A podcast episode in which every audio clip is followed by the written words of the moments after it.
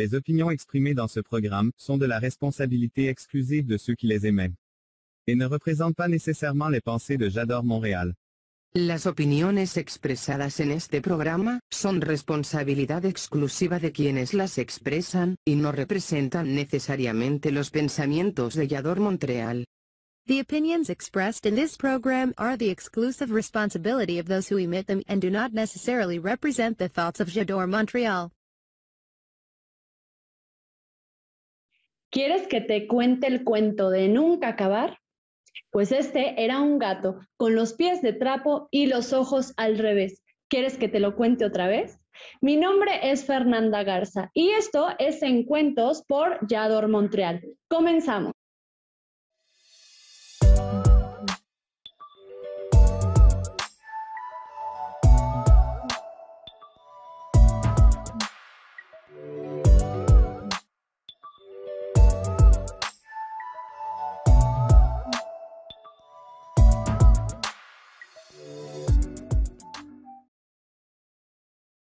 Kim Bonita, estamos un viernes, un viernes más acá. Yo estoy tan emocionada que ni las palabras me salen bien.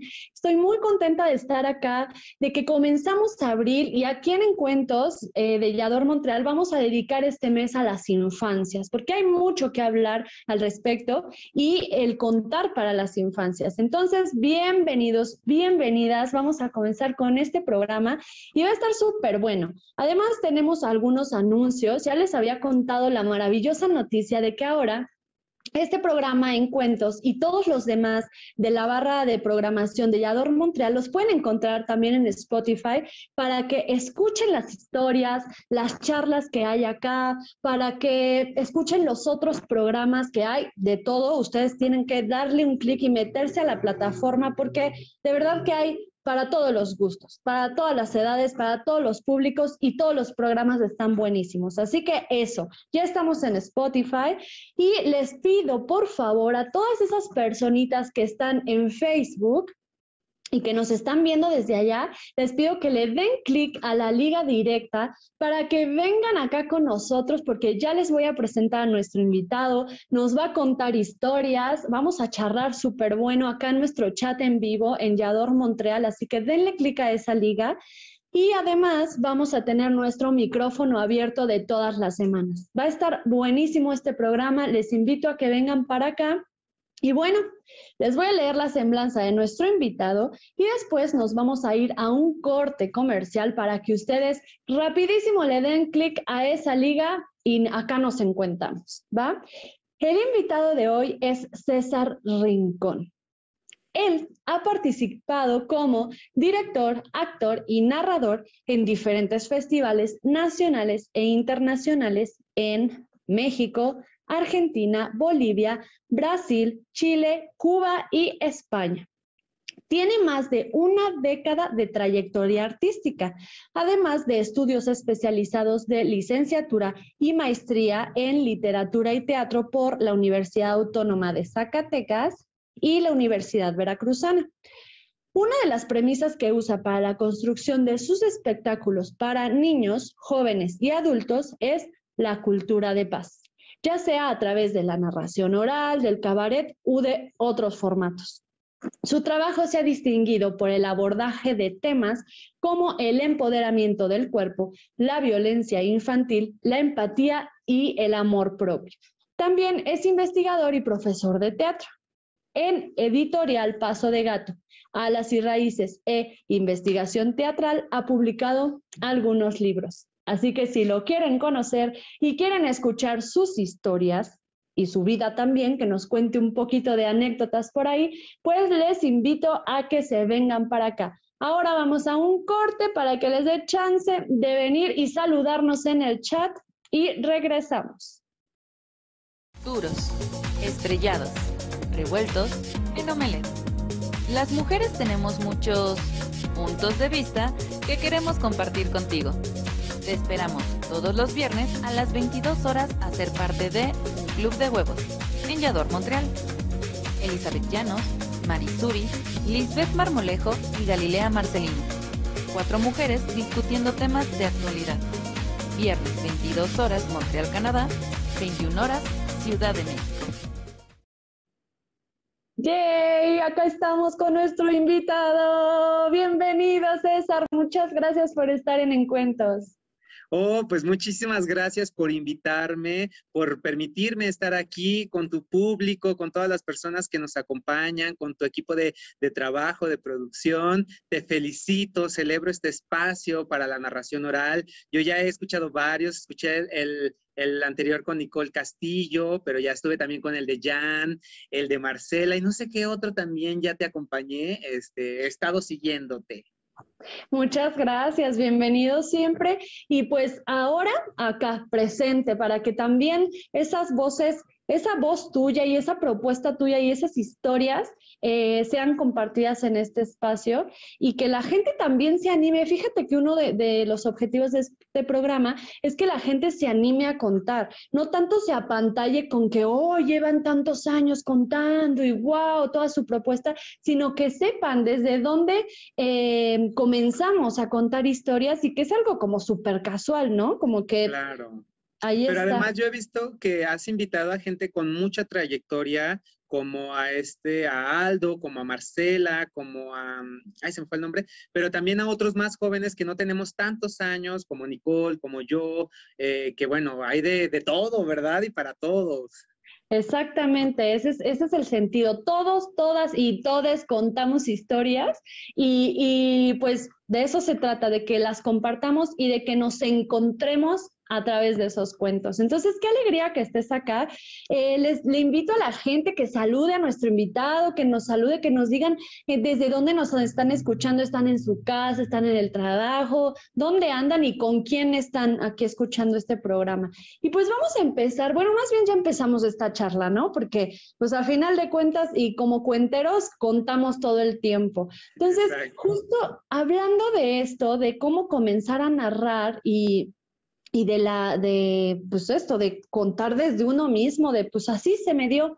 ¿Cómo fue que se te dio a ti contar historias? Bueno, pues la verdad es que es un inicio para mí muy accidentado. Siempre fui parlanchín, siempre fui súper hablador y siempre tuve este volumen alto de, de, hablar y de expresarme desde que yo recuerdo. Sin embargo, mi llegada a la narración oral fue muy accidental o muy casual, no fue tan pensada, no fue realmente logística, ni siquiera tuve cursos, no tuve maestros. Yo llegué porque desde que tenía 14 años hacía teatro y cuando yo veía a los narradores orales acá en Zacatecas, ahorita estoy en Zacatecas, pues había un festival muy importante y muy grande que traía narradores de muchas partes, pero yo veía esos espectáculos como si fueran teatro. O sea, yo nunca me, hice un problema mental, ni teórico, ni de ningún tipo, de que eso era una expresión diferente al teatro. Y como yo hacía teatro y más o menos a esa edad conocí ese Festival Internacional de Narración Oral, pues yo decía, ay, pues vamos a, vamos ver una obra, ¿no? Que los cuentos, que los cuentacuentos, pero nada, yo me divertía y recuerdo a grandes personajes que ahora conozco y son grandes colegas que yo digo, wow, yo te llegué a ver, ¿no? Así como que yo me reía y me fascinaba. Y yo llegué así cuando tuvimos una oportunidad de presentarnos como cuentacuentos. Yo dije, yo, así, o sea, pero porque yo ya creía que era actor. Me explico, en ese momento yo, yo ya creía que, pues a mí me sale, ¿no? Soy gracioso y ya, ¿no? O sea, ajá, entonces yo lo hice y en efecto me fue bien, porque en efecto hice reír a la gente, hice, pues me volvieron a llamar, nos dieron una gira de bibliotecas, entonces con mi grupo nuevo de teatro, e hicimos el primer show que se llamaba La Fogata y otros cuentos. Entonces, en este contexto, bajo estas circunstancias, yo inicié como cuentacuentos y no paré, pero con este pensamiento de que era teatro y con mi grupo. Yo jamás hice al principio un espectáculo solo. Yo hacía un cuento, le éramos tres siempre, entonces cada uno hacía un cuento de 15 minutos cada cuento y hacíamos otras dinámicas escénicas, un poco de clown, también combinábamos otras cosas. Pero así llegué a los cuentos. Yo no gocé de tener un profesor, un maestro o un conocimiento sobre qué es un arte tan complejo, un arte eh, con sus propias bases que se diferencia del teatro, aunque tengan muchas cosas en común, aunque sean muy hermanos, pero bueno, realmente es otro formato. Y ese fue mi inicio, yo aventurándome a decir que era cuentacuentos, yo así, y porque me salía, me salían chambitas, que a mí no me avergüenza decirlo, no eran chambas, yo vivía en ese momento, pues todavía de la familia, ¿no? Pero yo era zanquero yo hacía shows, yo hacía presentaciones, yo hacía todo, ¿no? Yo le entraba ya lo que, a lo que viniera y así le entré a los cuentos. Pero la vida, los años, el tiempo hizo que me enamorara de este oficio que ya hace años que no hago teatro, hace años que no hago zancos, hace años que no hago otra cosa más que narración oral. Y ahorita pues estoy sumamente enamorado, enamorada, feliz de, de este oficio y no pienso cambiarlo. Ahorita yo estoy feliz con lo que hago. Ya Después, eh, pues comencé a incorporar otros lenguajes a la narración oral, que esa ya es otra historia que con una madurez, con ciertas experiencias, con ciertos maestros, eh, fui descubriendo que era posible hacer otras manifestaciones artísticas o escénicas con la narración oral. Y sigue siendo narración oral. Entonces ya después yo ahí le hago al escenario, ahí me encanta hacerle todo y me gusta divertirme muchísimo. Súper. Fíjate que me identifico muchísimo contigo porque, pues, bien sabes, con el colectivo, con los horchatas, empezamos, justo éramos tres y era como, bueno, pues hay que contar cuentos, va, pues contamos cuentos y uno se anima y yo creo que así deben ser las cosas. Vaya, no digo que uno no deba estudiar y no deba tomar talleres y no deba leer y no deba, obviamente, uno tiene que hacer todo eso para mejorar, para tener bases, para crear su propia propuesta. Eh, pero por supuesto que yo creo que uno si quiere hacer algo, si dice, ay, esto como que me late, pues aventarse y hacerlo y ya, ¿no? No más. Claro. Claro, porque además es un arte que, que, existe también en nuestra vida cotidiana. Quizá no como como algo artístico, colocado como una gran expresión, pero sí como una cosa de nuestra vida cotidiana, de nuestra familia, de nuestra forma de expresarnos y de comunicarnos. Ahí nos contamos historias. Entonces yo diría que sí, todos tenemos la capacidad y las herramientas de contar historias. Ya, quien decida hacerlo de manera profesional, pues tiene eh, este compromiso de ir explorando, investigando, formándose y la vida pues le va a dar muchas lecciones para, eh, eh, para que realmente se posicione como un narrador oral profesional, y entre comillas profesional, ¿no? Pero porque narradores hay así estupendos, excelentes, que nunca estudiaron y nunca fueron a un curso, y son esos señores de rancho, o esas señoras que acá en Zacatecas cuentan historias de brujas, así que, y ella no le interesa la escena, ¿no? pero ella crea estas atmósferas, estos gestos, oh, dices, uy, no, pues qué narradora oral, ella eh, quizá no estudió, pero es lo más profesional que yo he visto. Entonces, hay de todo.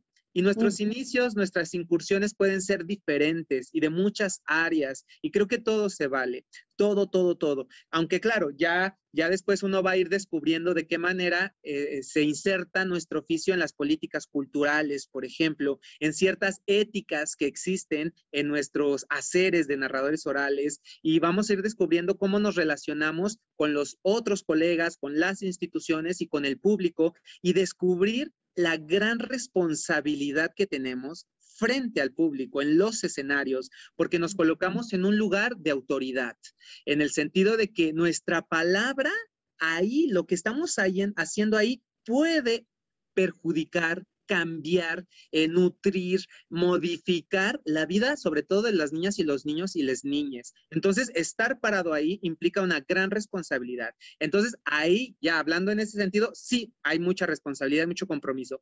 Y ya en la vida cotidiana y en otras cosas, pues bueno, cada quien con, su, con su familia, sus amigos. Pero bueno, son cosas que uno va descubriendo. Yo metí la pata mil veces y la sigo metiendo, ¿verdad? Pero ya, ya tengo una conciencia muy diferente. Entonces, me paro en el escenario sabiendo la responsabilidad responsabilidad que conlleva, el compromiso que implica pisar un escenario. Claro, claro, pero justo como dices, la única forma de, de hacerlo mejor mejor para uno mismo, para el público, para etcétera, etcétera, es haciéndolo, o sea, parándose en el escenario, atreviéndose y decir, tengo una historia que contar, la voy a compartir, y quiero hacerlo, claro, porque tampoco es obligación, ¿no? O sea, tengo una historia que contar y la quiero compartir, órale, me animo, me paro ahí y esas veces en que uno se pare frente al escenario, va a aprenderlo todo. Va a decir, uy, yo pensaba esto, pero es esto. Hice esto que no lo tenía planeado y ¡fum! funcionó. muy bien, ¿no? Entonces justo es tropezándose, atreviéndose, intentándolo y partiendo de eso, de que todos tenemos historias que contar, todos contamos historias en lo cotidiano. Y todas las historias son valiosas, valen, o sea, todas las historias son importantes, lo que tengas que decir vale. Y entonces, porque después nos, topamos en un mundo donde el textocentrismo eh, se lleva la atención, de qué autor es, en qué libro está, quién lo dijo. Entonces, mi historia vale, mi historia cuenta, lo que tengo que compartir también debe tener un lugar. Claro que, bueno, hay que también pensar con quién estamos, a quién se lo compartimos, porque implica mucha responsabilidad las relaciones que hacemos con el público, pero sí partir de que todos tenemos algo que decir y es valioso. Claro, totalmente, totalmente.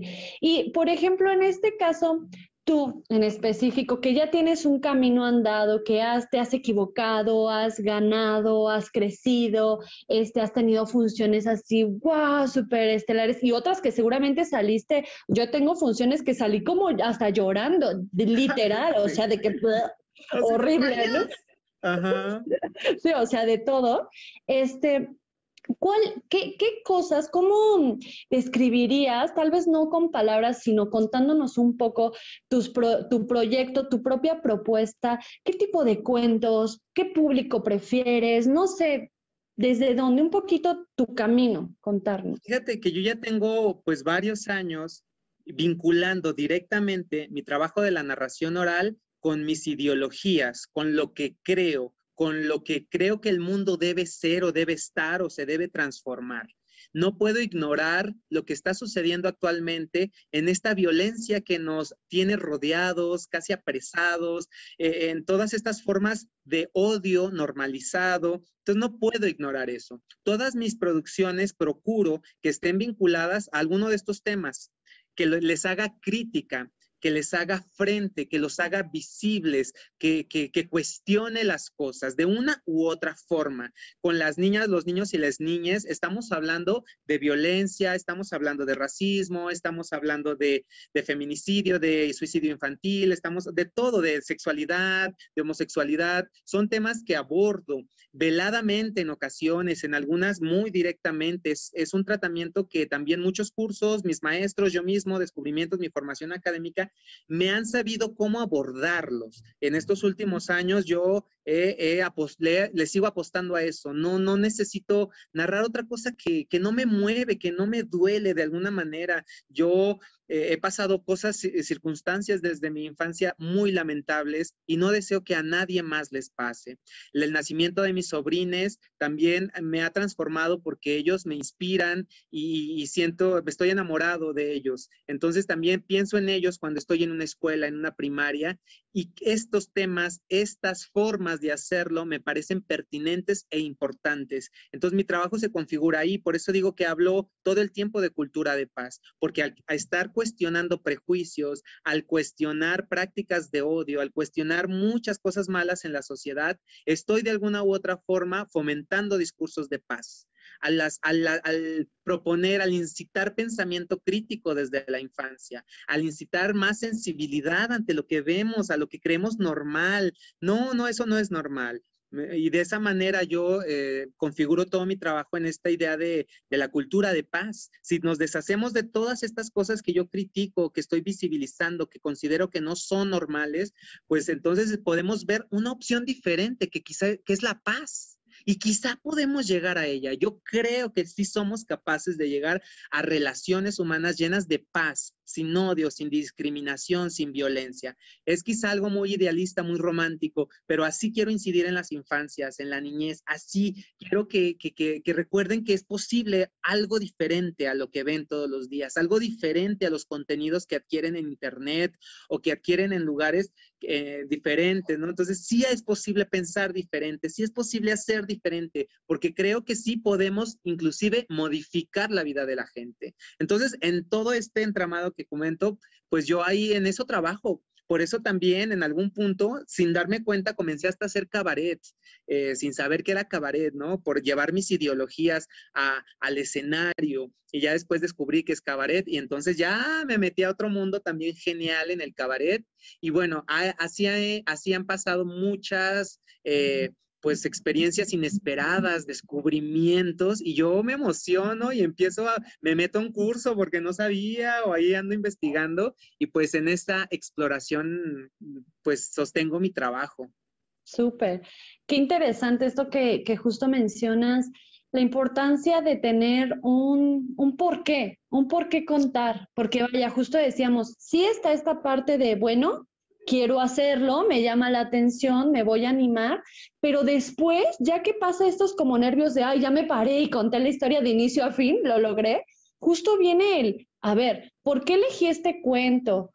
¿Por qué me llamó la atención? ¿Qué es lo que me dice a mí y qué es lo que yo quiero decir a partir de este cuento? ¿no? Y justo como los cuentos, las historias nos atraviesan y nos contamos a nosotros mismos o a nosotras mismas a través de esas historias que a veces pues son de alguien más las escribió desde la tradición oral o hasta historias propias, ¿no? Cómo, cómo estamos todos conectados y que justo eso es lo que nos hace conectarnos con nuestro público, ¿no? Precisamente eso que sentimos. Fíjate que yo a veces creo que no sucede eso con algunas personas. A mí me ha tocado ver espectáculos de narración de gente que puede ser muy talentosa o gente que no tanto, pero de repente yo digo, se da cuenta de lo que está diciendo, se sabe el mensaje que está detrás de esos textos y, me sorprende que no haya un posicionamiento más crítico o sensible o, o si lo hay, no, quis, no hizo nada, lo ignoró. Entonces, de repente hay cuentos que pueden poseer pues años, siglos, tradiciones detrás, ciertas ideologías hermosas del pasado,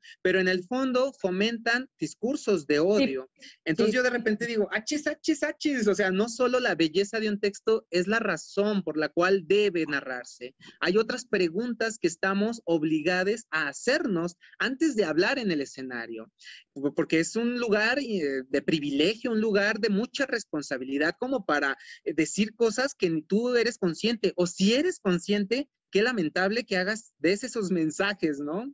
Claro, totalmente. Hay, hay ciertas historias que van perpetuando esos mismos, este, justo como dices, eh, mensajes que, vaya, es como, a ver, eh, ¿te estás dando cuenta de lo que estás diciendo o solo te pareció bonito el texto o la historia y dijiste, ah, lo cuento, pero justo ese trabajo de ir más atrás de qué dice este texto, qué me dice a mí, qué le voy a decir yo al público, ¿no? Justamente.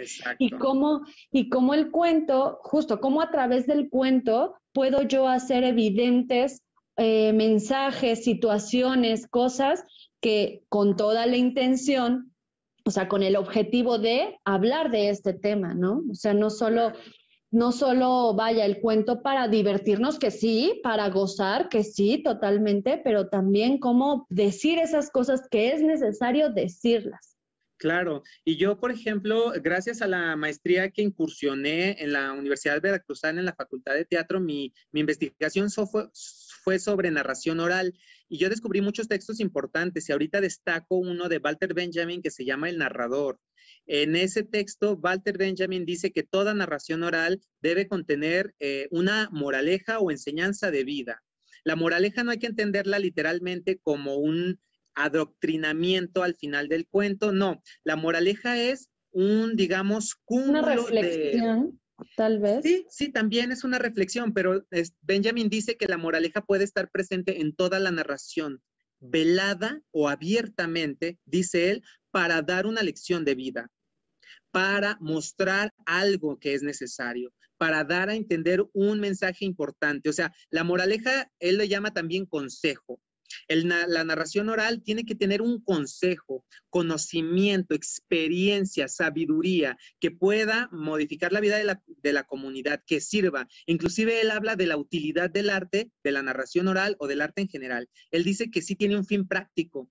Y en las comunidades antiguas, eh, el narrarse cuentos tenían literalmente por qué, razones prácticas de por qué narrarse. No solo era de, pues ahorita para dormirnos, ahorita para convivir, no, o sea, también el divertimento y el placer es una razón hermosa, justa, pero también hay otras razones que tienen que ver con la identidad, con la memoria, con la denuncia, con la constitución de una comunidad, con la creación de una tribu, la unión, las relaciones humanas. Entonces, ahí es cuando también comienzo a descubrir cosas de que mi trabajo, eh, desde mi perspectiva, pues sí tiene una utilidad Y claro, la utilidad es estos mensajes, es dar estas ideas, es promover este pensamiento porque nos hace bien a todos, no solamente a mí o, a alguien en particular, sino en general necesitamos promover discursos de amor, de compasión, de generosidad.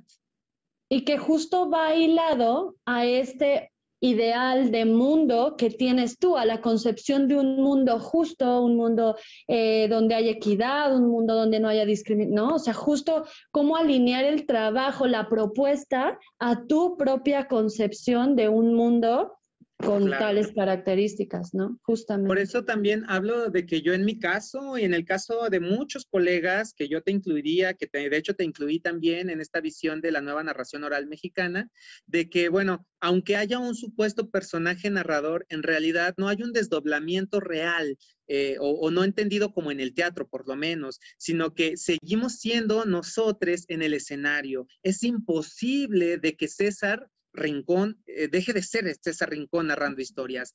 Lo que él está haciendo, eh, la lucha que está haciendo en los escenarios, también es la lucha que hace todos los días en su vida cotidiana, en su casa, dentro de casa, fuera de casa, en las instituciones, después en los escenarios, después en los videos, ahora en la pandemia. O sea, yo me si me desdoblo, pues me desdoblo de una manera que aún no comprendo, pero yo no trato de ser un personaje, yo no trato, no, desde yo narro, desde mi voz, desde lo que yo puedo hacer, comparto y, bueno, tengo estas ideas que tengo que llevar hasta el cansancio, no me canso y no creo que, me vaya a cansar porque veo que cada vez es más violento el mundo. Creo que el consumismo, la información, eh, toda esta forma de, de, contenidos que tenemos, pues nos invaden y nos vuelven seres individualistas. Ahora la pandemia, pues vimos muchas cosas que nos encerraron aparte. Entonces, por cuestiones de salud y lo que sea, pero también sacaron de nosotros otro lado, ¿verdad?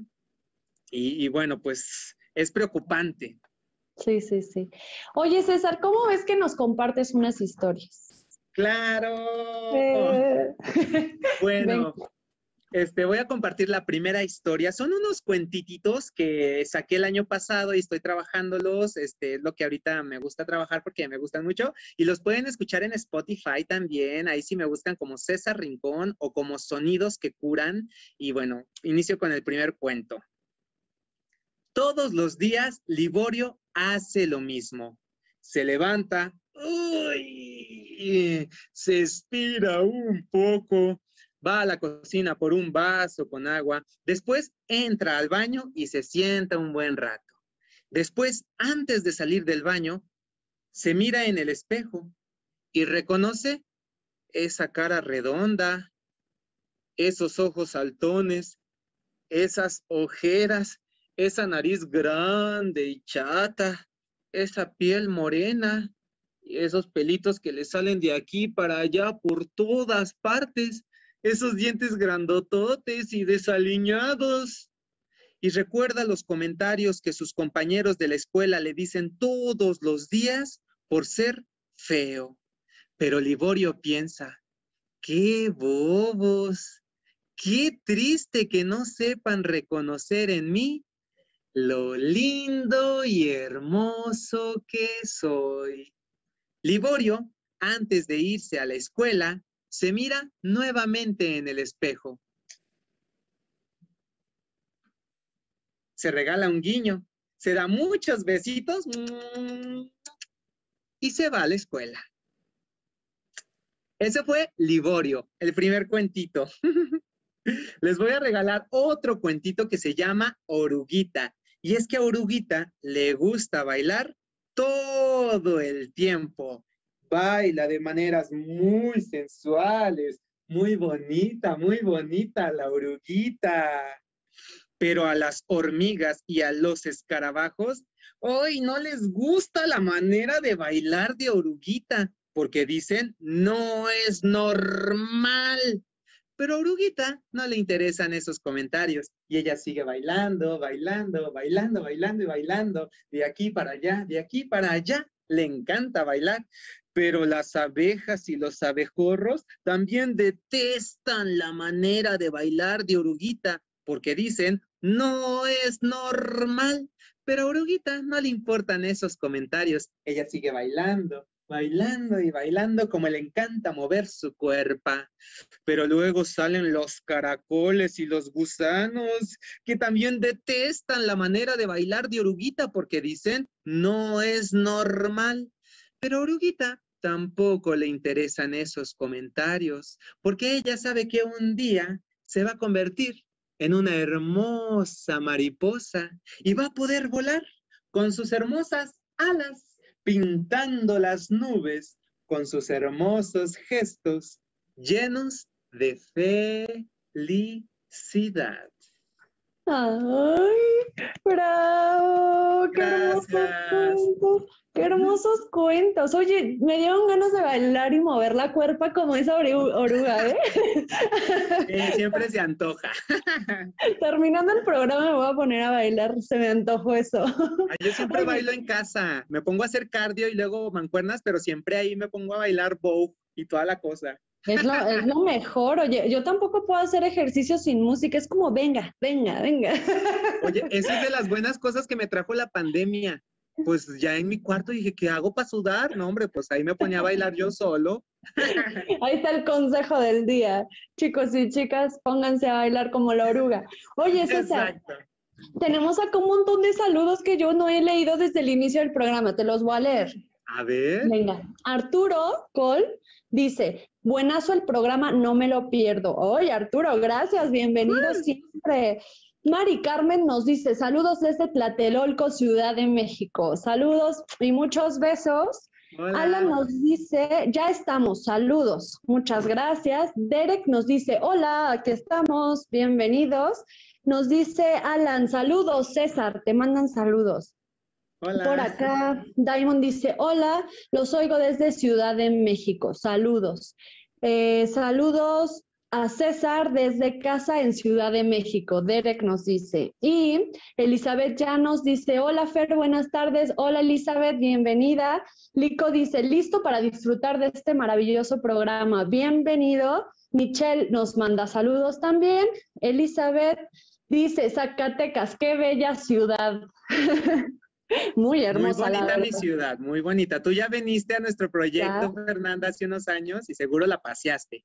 Sí, hermosa, hermosa la verdad.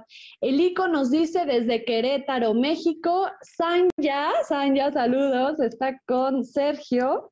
Hola. Y nos dice, ya les andamos viendo desde nuestro comedor. Pues ojalá estén comiendo algo delicioso para disfrutar acá la, la charla. Y Lucía nos dice, muy interesante tema. Muchas gracias, Lucía. Pues vamos a continuar con esta charla porque justo me gustaría, ya hablamos un poquito de esto, de las infancias y de, del contar historias, de todo lo que trae, pero ¿tú por qué crees? O para ti más bien, para ti, ¿por qué es importante contar cuentos para las infancias, para un público infantil? Fíjate que, bueno, creo que las niñas, los niños y las niñas tienen un corazón muy noble. Por ahí dicen que es un público muy difícil y que este, si puedes con los niños, puedes con... O sea, eso creo que a mí no me interesa, más bien me interesa eh, la disposición y la honestidad. Me encanta, me encanta, porque si no te gusta, si ellos no te quieren, no te quieren, así no te quieren, ya no te quieren, ¿verdad? Y entonces, en ese sentido, sí puede ser algo muy difícil. Sin embargo, si tú también eres honesto, si tú también eres generoso y si vas sin tantas pretensiones, ellos te saben acoger muy bien. A mí suelen abrazarme, literalmente, corren a abrazarme y yo siento tan lindo y tan hermoso y por eso me encanta narrar para la niñez, porque son honestos, son transparentes, no, no tienen pose como el mundo adulto sí lo tenemos, ¿verdad? Y entonces esa sinceridad, esa libertad total, me encanta la interacción. Y, y me gusta y creo que es importante narrar para las infancias porque desde ese momento, desde esas edades, podemos incidir de, manera positiva, podemos promover mayor sensibilidad ante otros temas, otros contextos, otras historias, otras geografías, que en ocasiones la escuela pues se centra en sus programas y dependiendo de un profe ven ciertas cosas o ven ciertas otras, ¿no? Entonces, nosotros somos una experiencia extracotidiana que sí puede incidir en todo su contexto escolar o familiar. Y podemos llegar a plantar algunas semillitas que sí transformen su vida, que sí generen curiosidad, que generen otras preguntas, que se generen otros panoramas, así como una experiencia extracotidiana. Entonces, yo creo que por eso es importante narrar para estas infancias, para los niños, las niñas y las niñas, porque además, de alguna u otra manera, promovemos un pensamiento crítico desde la infancia. Creemos que los niños no pueden ser críticos, que los niños no saben bien, no pueden decidir y estas cosas. No, sí, desde su punto de vista, desde su experiencia de vida, pueden decidir y pueden generar pensamiento crítico, también lo pueden hacer.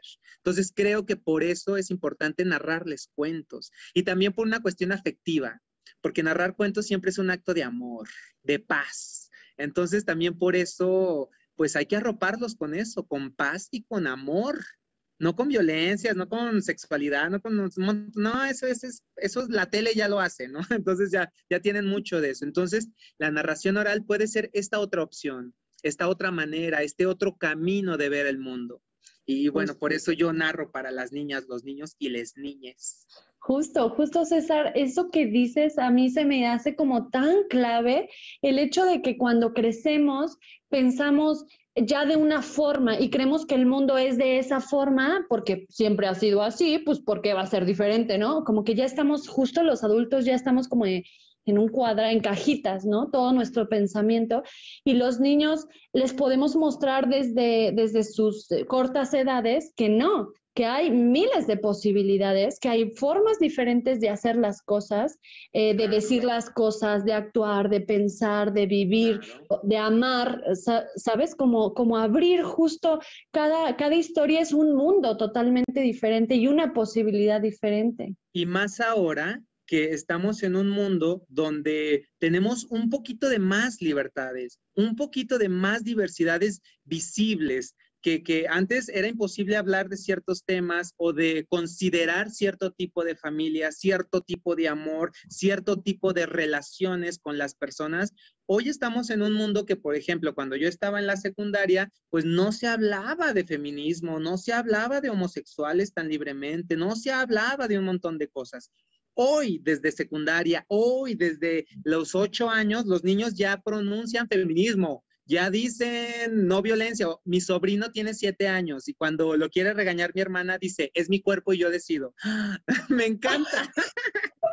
me encanta, me encanta. Él odia bañarse, pero él dice, es mi cuerpo, yo decido y no sé qué. Pero bueno, a mí no me tocó conocer estos conceptos, no me tocó conocer estas posibilidades, me tocó a mí ocultar mi sexualidad me tocó ser alguien, fingir otra persona. Y ahora veo que desde pequeños, desde por lo menos la adolescencia, yo paso por una secundaria y veo estas diversas tribus que, que antes eran menos. Antes nomás estaban dos o tres tribus y ahora veo diversidad de tribus que digo, wow, qué bueno que desde chicos, desde que quieren, pues, se expongan o se avienten a explorar, porque bueno, ellos también pueden cambiar de parecer, de estilo, de lo que quieran y estamos para eso, o sea, pues para probar, ¿no? Entonces, yo digo, wow, aplaudo muchos adelantos que, que se tienen y nosotros hay que estar en sintonía también.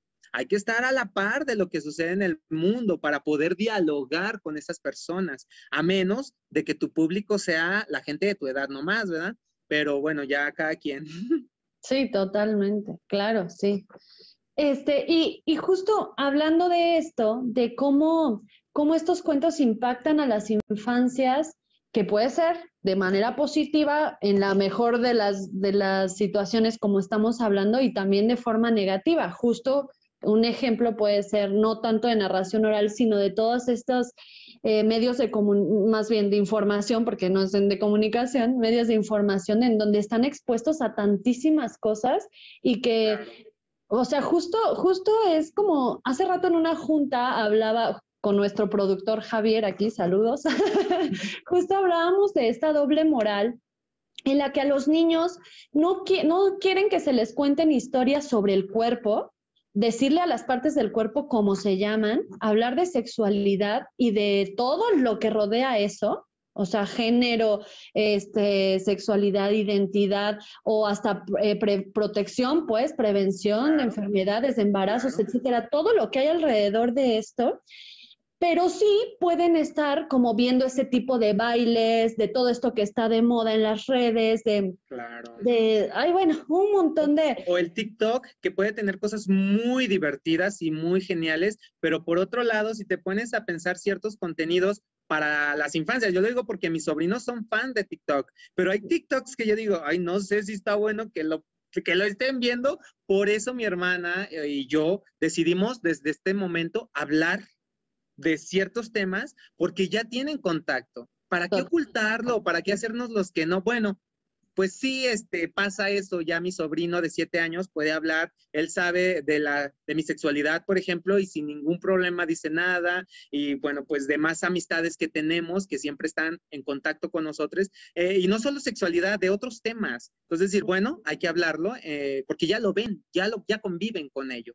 Totalmente, sí, totalmente. Como que ahora más de más pequeños están expuestos como más pronto, ¿no? A todos esos tipos de temas y entonces surge la necesidad de hablar de estos temas, no solo desde lo que estás viendo en las pantallas y en las redes, sino la otra parte, justo la otra parte, las otras posibilidades de, ¿no? Y, hablar de, en el momento oportuno, no esperar este, a que algo pase. Inclusive, si uno es anticipado, eh, puede hacer un trabajo de prevención de alguna u otra forma. Desde cierto momento, ¿para qué me espero a que se sorprenda, a que se traume o a que se saque de onda? No, desde ahorita poder decir esto, podemos hablarlo, esto es parte de la vida cotidiana de las personas y bueno, aunque ellos posiblemente no, entienden el entramado gigantesco que, que significa, pero hasta donde ellos quieren saber, pues se les puede decir, ¿no? Entonces yo creo que, hay, que, hay que tener esta conciencia preventiva de las cosas.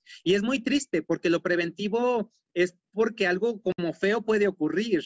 Y pues sí, vivimos en una sociedad llena de violencia en todos los niveles, que pues claro, hay que estar preventivos a todo porque nos puede ocurrir cualquier cosa. Y yo, por ejemplo, recuerdo una experiencia horrible en la secundaria. No fue de narración oral, pero fue con una profesora. Y yo jamás, te lo juro, jamás de mis jamases en la vida me cuestioné mi color de piel. Hasta que entré al primer grado de secundaria y la maestra de matemáticas nos divide eh, entre blancos y morenos. Fue una cosa rarísima y yo, te lo juro que quedamos un grupo como de cinco niños de así de yo me veía, yo decía, güey, ¿de qué color soy? No lo sé. Ajá, entonces, bueno, al final pues ya me pone los morenos, entonces yo dije, ah, soy moreno. Eh, y bueno, pero, pero fue muy extraño y recuerdo que fui con mi abuelita y yo viví con mi abuelita, entonces le dije, abuelita, ¿de qué color soy yo? Eh, eh, y bueno, ya no recuerdo qué más, pero recuerdo cuando le pregunté a mi abuela y la experiencia en la secundaria. Ni siquiera recuerdo cuál fue el ejercicio de matemáticas, no sé qué más ocurrió, pero desde ese momento tuve conciencia de mi color de piel y, me hice preguntas, pero no en el buen sentido y no hubo quien me respondiera, quien me guiara. Entonces también por eso el, racismo es algo importante para mí hablarlo porque vivimos hoy en día en un país que sigue siendo muy racista, profundamente racista. Sí, total. Y ese tipo de experiencias son las que yo quiero combatir de alguna u otra forma. Quizá en las escuelas, en la calle, en el barrio, en la familia, pueden estar viviendo situaciones que saquen de onda a los niños, pero quizá una historia, quizá un momento de, sonrisa, de ternura, quizá propicie el espacio perfecto para encontrar respuestas o para encontrar otras preguntas. Por eso es importante hablar de estos temas en la infancia. Y ya preparamos de alguna u otra forma al niño a que puede ver las cosas de manera diferente y no avergonzarse de su color de piel, como sucedió, por ejemplo, con mi sobrina, de no avergonzarse de tu tipo de cuerpo. No, no, no, no, no. Hay otras maneras de ver el mundo, de, de concientizarnos en este mundo.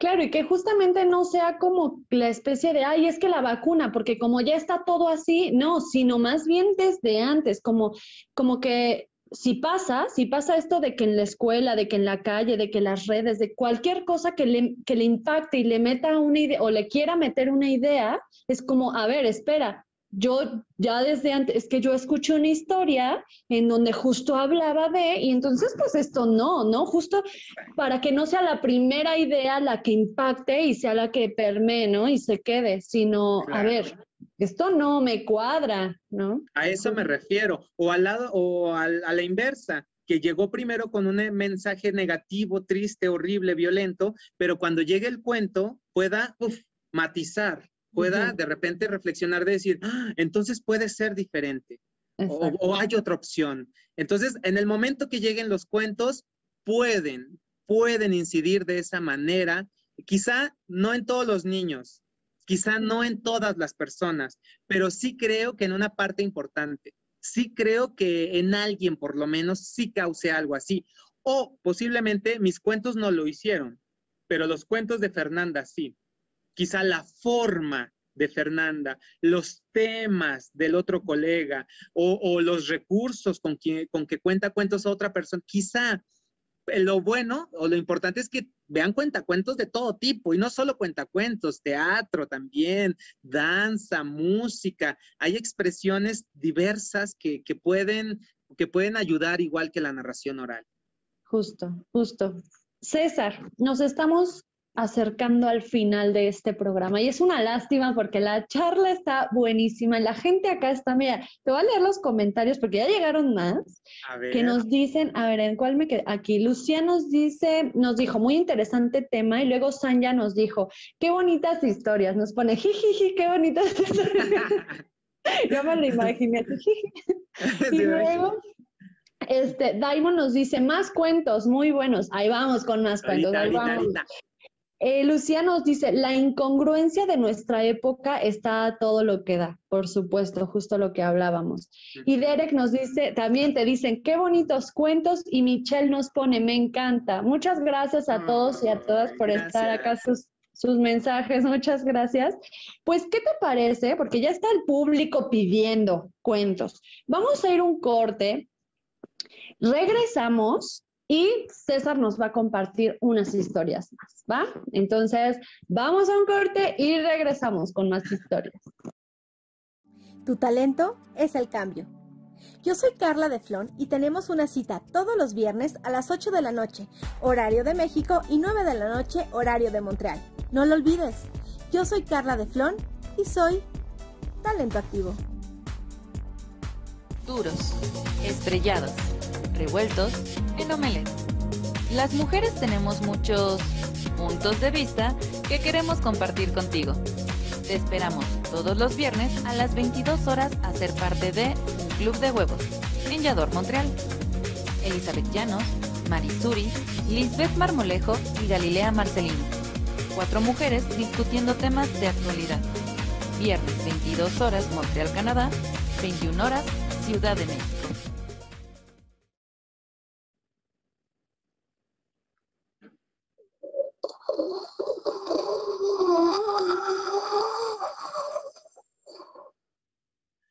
¿Qué es ese ruido? Se preguntó el hermano mayor monstruo.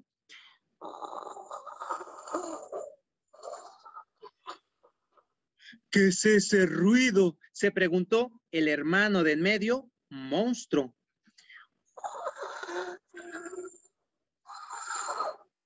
¿Qué es ese ruido? Se preguntó el hermano menor monstruo. Y los tres hermanos monstruo se dieron cuenta de que el ruido provenía de una pequeña caja de cartón en la basura.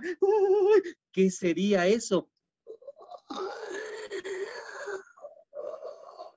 Con muchísimo miedo, los tres hermanos monstruo se acercaron a la basura, a esa caja que estaba ahí, que producía ese ruido extraño, y con mucho miedo abrieron la caja y descubrieron ¡ay! ¡Ah! Uy, descubrieron que ahí dentro había un gatito monstruo. y se preguntaron si adoptarían a esa pequeña criaturita. Y dijeron, sí.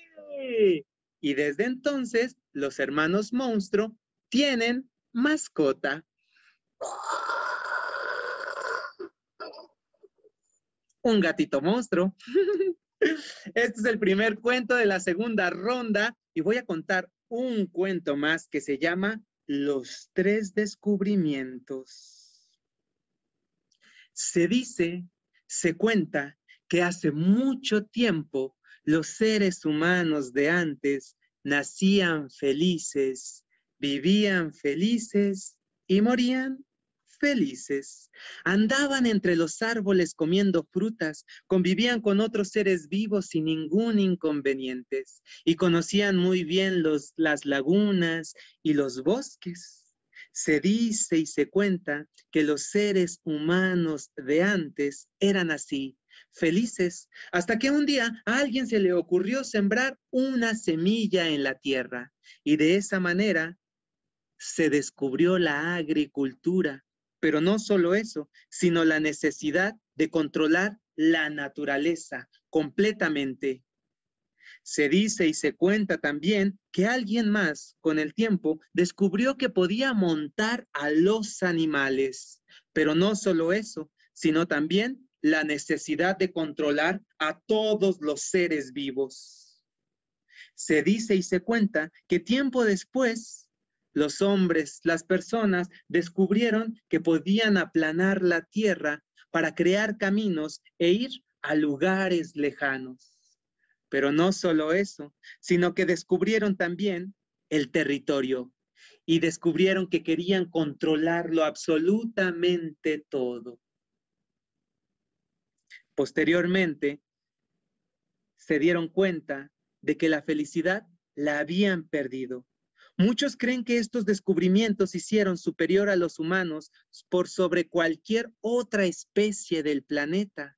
Sin embargo, se dice y se cuenta que al día de hoy son pocas las personas que nacieron felices, vivieron felices y murieron felices.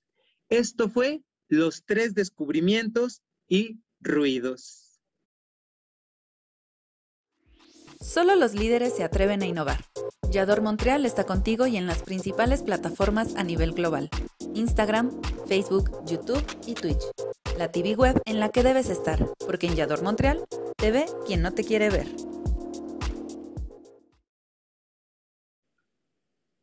¡Qué mega cuentazazo te acabas de echar, César! ¡Bravo!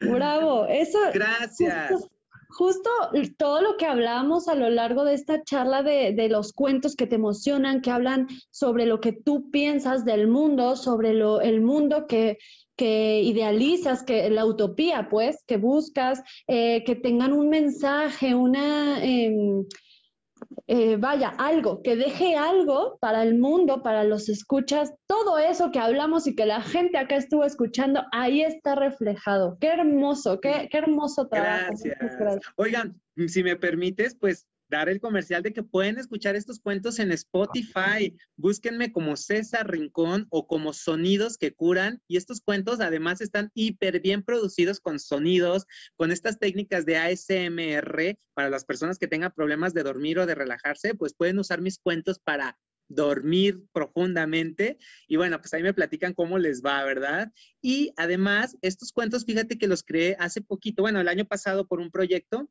eh, y los eh, gracias a la amistad nueva que tengo con amigos que son veganos y que son antiespecistas, me hicieron ver muchas cosas con respecto a los animales y a las relaciones que creamos con ellos. Entonces hay mucha crueldad animal que arrojan mascotas a la basura. Entonces el cuento de ruidos nace así, ¿no? De, de hermanos monstruo que, en teoría son feos, son horrorosos los monstruos, pero no, son tiernos y quieren un gatito monstruo, ¿no? Que estaba en la basura. Y esta otra leyenda, que es una leyenda o un mito este, coreano de la tradición oral de allá, que lo descubrí como muy accidentalmente, yo dije, ¿qué? Dije, esto es, wow, ahí puedo ver la sabiduría de la que habla Walter Benjamin, el consejo, la moraleja velada, claro, si uno se pone a pensar en los consumos, en las formas de querer tener en esta sociedad, de repente dices, wow, pero eso nos hace felices, eh, nuestro tipo de sociedad nos hace felices, es muchas cosas que nos hace cuestionarnos. Totalmente, ese cuento es un espejo, es un espejo y es súper poderoso. Qué buen material que encontraste y súper lindos. Por acá te dice la gente, eh, Mari Suri, que tiene un programa también aquí en Yador Montreal, gracias Mari Suri por vernos, dice saludos, una papachito requete apretujado. este, Lucía nos dice, súper talentoso, claro que sí. Mi querido César, Sanja y Sergio nos dicen, muy buena y necesaria propuesta. Gracias, Sanja. Y Daimon nos dice, un gatito monstruo. Le dio curiosidad. le dio, es que qué cosa, ¿no? Justo es como un monstruo y un gatito monstruo. Súper. Pues nos estamos ya ya es el final del programa, qué triste, pero qué bueno estuvo, que yo lo gocé muchísimo. Para cerrar, gracias, gracias por estar acá. Para cerrar, me gusta jugar eh, un par de jueguitos de palabras. Primero me gusta saber, porque soy curiosa, tus cosas favoritas. Entonces me gustaría saber cuál es, por ejemplo, tu color favorito, César. Mi color favorito creo que es el verde, es que cambio, pero predomina el verde, este, me gusta mucho el verde y el azul, pero también eh, el café, me gusta mucho el café. Ah, bueno, verde. el rojo y el amarillo y el pero el verde creo que es más, el más potente. Súper. ¿Tu lugar favorito en el mundo? Ay, Río de Janeiro. Ay. Un día voy a ir. ¿El lugar de qué? ¿El lugar de...? Sí, sí, sí. Ah, sí, puede ser tu cama o, un lugar del mundo. Sí, sí, sí. ¿Tu sabor favorito cuál es? Ay, soy súper dulcero, así me encantan los dulces. Es difícil. Ahorita en Zacatecas está el Festival Cultural y las calles se llenan de puestos de dulces de leche, entonces amo la cajeta. Todos los días ahorita paso por el centro, mi conito con cajeta de nueve pesos, yo... Súper. Eh, ¿Tu cuento favorito? Uh, tengo un cuento que es el segundo que narré desde que inicié, uh, eh, que se llama Hugo tiene hambre, de Silvia Schucher, algo así se pronuncia, una mujer argentina que admiro y bueno, ese es mi cuento favorito. Hugo tiene hambre. Súper. ¿Y tu palabra favorita? Mi palabra favorita, yo creo que es amor. Oh, Claro, lo que justo eh, hacia la propuesta, ¿no? Amor, que es lo que hace falta al mundo.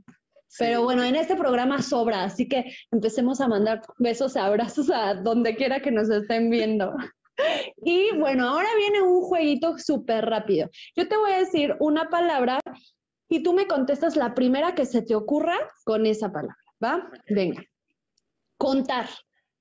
Cuentos. Historia de vida. Narradores. Todes. Inspiración. La vida. En cuentos.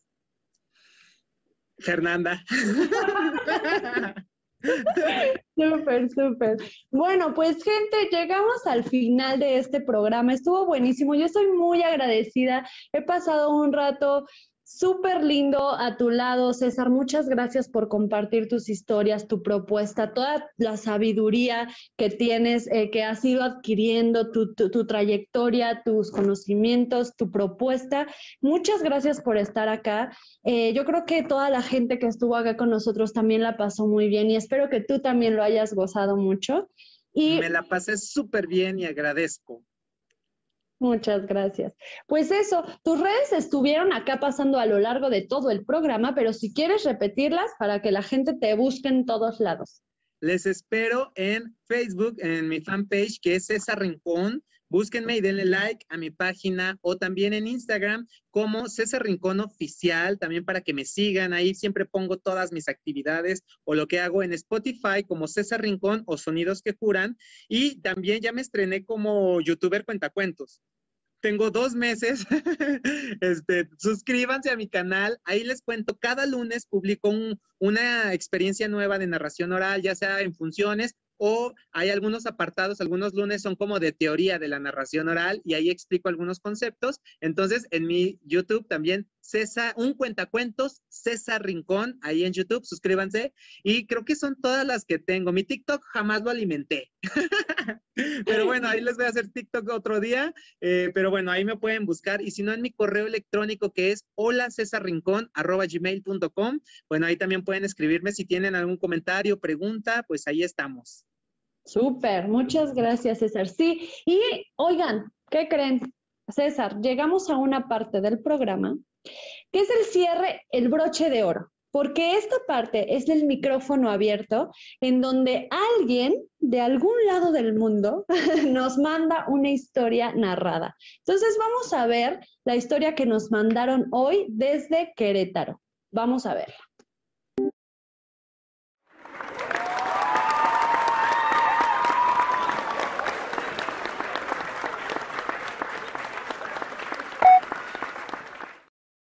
Hola, ¿qué tal? Buenas noches.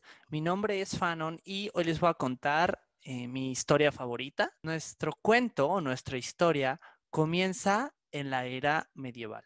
Como todos sabemos, pues muchas veces los matrimonios en esta época no eran mucho de enamorarse y pasar tiempo juntos, y luego conocerse y a lo mejor vivir juntos y luego casarse. No. En esta época eran más como, pues, casaban para hacer alianzas, para hacer tratos o pues por otros intereses como el dinero. Todo comienza con un anuncio real. El rey le quiso comunicar a todo el reino que su hija, la princesa, tan hermosa, tan valiente, tan inteligente, tan capaz, ya estaba lista para casarse. Pues como él pensaba que no cualquier persona podría casarse con su hija y su hija no debería de estar con cualquier persona, pues decidió hacer un reto o un desafío en el cual todos los interesados o todos los aspirantes tendrían que pasar un año completo afuera de las murallas del castillo. ¿Para qué? Para probar que son dignos del amor de su hija. Este anuncio real fue por todo el reino. Avisó con una semana de anticipación. Sin embargo, en el quinto pueblo más lejano, llegó tan solo dos días antes del concurso de esta invitación. Y bueno, cualquier cantidad de personas fueron, por supuesto. Eh, nuestro personaje principal no fue la excepción. Pensó, bueno, mm, mi familia no tiene mucho dinero, puedo darle una mejor vida. Y aparte, claro que conocía a la princesa, todo el mundo la conocía y sabía que era la persona más inteligente, más tierna, más linda, más dulce que existía. Y no perdió el tiempo. Rápido, guardó tres panes y salió de su casa. Apenas llegó al inicio del gran evento. El rey simplemente hizo un poco de, bueno, un, discurso donde dijo todas las reglas. Bueno, pues no se pueden ir para ir al baño, no se pueden ir a comer, este, no se pueden ir por frío, se tienen que quedar aquí. Pueden estar sentados, pueden estar parados, pueden estar acostados, se pueden dormir, no pasa nada, pero con que no se muevan. Eso sí, si mueren de hambre, de frío o de aburrimiento, no es mi problema. Y así, cantidad inmensa de participantes entre niños, jóvenes, adultos, incluso ancianos, no quisieron perder la oportunidad y se juntaron afuera del castillo. Una vez comenzado este concurso, bueno, pasaron dos semanas y al menos la mitad de las personas ya no estaban. Simplemente se aburrían, les daba hambre, les daba frío, decidían irse. Pasaron los meses y a los seis meses ya no había más que un tercio de la población total de los que habían ido. Siguieron pasando los meses, ocho, diez meses, únicamente faltaban tres personas afuera del castillo.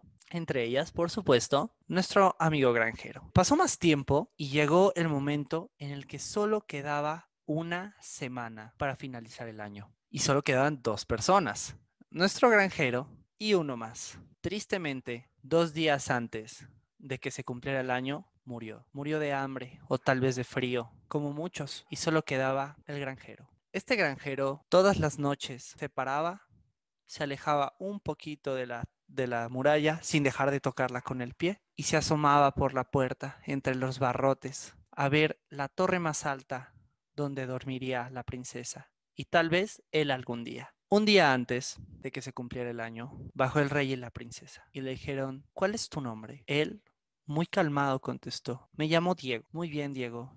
Pues quiero felicitarte. Cumple un día más y tendrás a mi hija en tus manos para siempre. El rey se retiró con el afán de que la princesa le dedicara algunas palabras de aliento a Diego. Ella solo miró y le dijo, solo una noche más, solo unas horas más. Le mandó un beso y se fue. Esa misma noche, Diego no rompió la costumbre y volvió a asomarse a la torre, a ese cuarto iluminado que se veía tan cálido. Ay, se sentó y volteó a ver al horizonte, a ver su último amanecer en ese castillo. Se levantó, inhaló, se estiró y comenzó a caminar. Muchas personas ya lo conocían, era la única persona que había estado ahí y le preguntaban, chico, ¿qué pasa?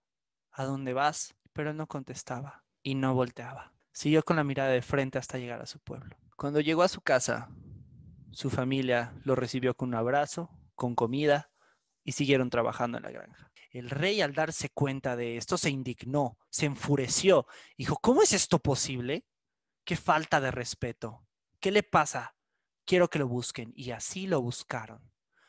Y no tardó mucho, porque a pesar de que era un gran reinado, había muchas personas que trabajaban para el rey. Y así fueron a visitarlo hasta su granja y le preguntaron, chico, ¿qué te pasa? ¿Por qué te has ido? Incluso la princesa fue, solo lo miró a los ojos con tristeza y dijo, ¿por qué? Se paró firmemente ante ellos y les dijo, yo estuve ahí un año, sufriendo hambre, pasando frío, pude no haber sobrevivido. Y princesa, yo le admiro, yo le quiero y moriría por estar con usted. Sin embargo, si usted no es capaz de solo por unas horas resguardarme del frío y del hambre, nada de esto vale la pena. Eso es todo. Creo que es una buena reflexión sobre el amor propio y me gusta compartirla. Muchísimas gracias. Ya estamos de regreso. ¿Cómo ven esta historia que nos mandó Fanon desde Querétaro? Les invitamos a este espacio para que sean parte de Encuentros de Yador Montreal y participen en nuestro micrófono abierto. Ya lo hemos dicho varias veces en otros programas y en este programa también con César. Todos y todas y todes contamos historias, tenemos historias que contar y que vale la pena que sean escuchadas, valen, tienen que ser escuchadas, vale la pena que nos atrevamos a contarlas y este es un espacio totalmente abierto para quien quiera compartir una historia. Y yo agregaría algo, Fernanda.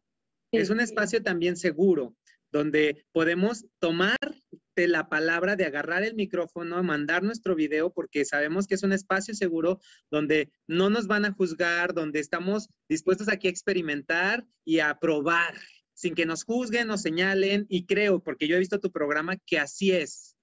Totalmente. Este es un espacio para encuentrarnos, para encontrarnos y para recibir, escuchar y compartir todas las historias con mucho amor, con mucho respeto. Y aquí ustedes Solo es que lo gocen, que gocen compartir su historia y ya está. Y nosotros gozamos de escucharla. Entonces, háganlo. Por último, ya para despedirnos, tenemos acá otros mensajitos. Eh, Sanja dice, ¿vieron? No, no sé qué puso Sanja. Sanja, si quieres repetir tu mensaje porque no te entendí. Derek dice, me hizo recordar un chiste del gato. Ah, bueno, es que Derek es mi hermano y contó, contó desde chiquito un chiste que él se inventó, que bueno, ya les contaré después. Esa es historia para otro momento. Sergio dice, con los ojos pegados a la pantalla como calcomanía. Gracias, César. Muchas gracias, Sergio. Qué bueno que lo disfrutaste. Lico dice, lindo programa, felicidades. Michelle, muchas gracias por este rato de cuentos, estuvieron geniales. Diamond, qué bellos cuentos. Y Alan, buena narrativa del micrófono abierto. Pues muchísimas gracias, César. Muchísimas gracias a todos, todas y todos los que estuvieron esta noche escuchando los cuentos. No me queda más que pedirles que sigan las redes de nuestro invitado César para que chequen ahí todos los cuentos. Ya vieron esa propuesta de Spotify buenísima y en YouTube para si les interesa contar y mejorar la técnica o saber un poquito más de este mundo, ahí está. Y por favor, también que sigan las redes sociales de Encuentros Eh, y por último, recuerden que Yador Montreal está contigo en todas las plataformas más importantes. Pueden encontrarnos aquí en nuestro sitio web, en Facebook, en YouTube, en Twitch, ahora en Spotify.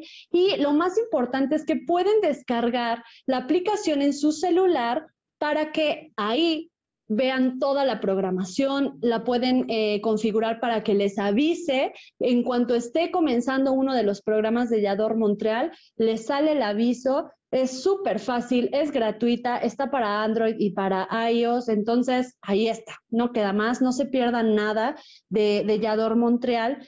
Y además de encontrar programas como este de encuentros dedicado a, a la palabra, la narración oral, también pueden encontrar otros como El siguiente libro. Este es un programa de Elizabeth Llanos y Miguel Palacios en donde harán recomendaciones literarias. Es un programa para jóvenes y adultos que están listos para comenzar con el siguiente libro. Y si ustedes no saben cuál libro leer, pues les recomiendo este programa para que digan, ese libro sí se me antoja y es el siguiente libro. Pueden ver este programa cada miércoles a las 10 de la noche en Montreal y 9 de la noche en México. Recuerden que Yador Montreal es la TV web en donde deben estar. Y por último, ya para despedirnos, Visiten por favor la página oficial de encuentros aquí en Yador Montreal, www.yador-ojadore-montreal.com diagonal encuentros. Ahí pueden encontrar todos los programas anteriores que ya ahí César nos dijo que estuvo viendo algunos, pues échense un clavado para ver si se los perdieron. Además pueden votar por el programa, votar por los episodios favoritos, dejarnos mensajes, comentarios y claro, si ustedes quieren participar en el micrófono abierto, ahí mero nos dejan un mensaje y con gusto les mandamos la información, las especificaciones del video para que sean parte de encuentros. La siguiente semana, dime, dime. Yo siempre veo este ya el refrito, el cómo se dice la retransmisión, nunca me toca en vivo. Pero la veo ya en la nochecita, así me acomodo y ya la repetición. Claro, es que pasa, ¿no? Que no te quede el horario, que no sé que no llegaste, no hay problema. Se repite el fin de semana en cuentos y si no, ahí está la página para que vean los programas que se perdieron. Súper en Spotify porque yo soy más, más Spotify. Sí, en la noche pongo algunos podcasts o algunas cosas para yo, así con los ojos cerrados escucho. Entonces, ahora que sé que está en Spotify, más fácil para mí. Súper, ahí está, mm, lavando los trastes, tendiendo la ropa, barriendo, eh, ya para dormir, lo que quieran, ahí está la opción de Spotify. Y pues eso, seguimos el mes de abril que hoy empezamos, va a estar dedicado a las infancias y les invito al siguiente viernes, vamos a tener a nuestra querida Lidia Zaragoza, vamos a escuchar sus historias y pues a ver qué nos va a contar en esta charla. ¡Qué gusto! Ahí va a estar ella. Y bueno, pues entonces ya lo saben, el siguiente viernes estamos aquí en punto de las seis y media hora de México, siete y media hora de Montreal. Muchas gracias a todas, todos y todes por estar acá. El siguiente viernes nos encuentamos. Chao.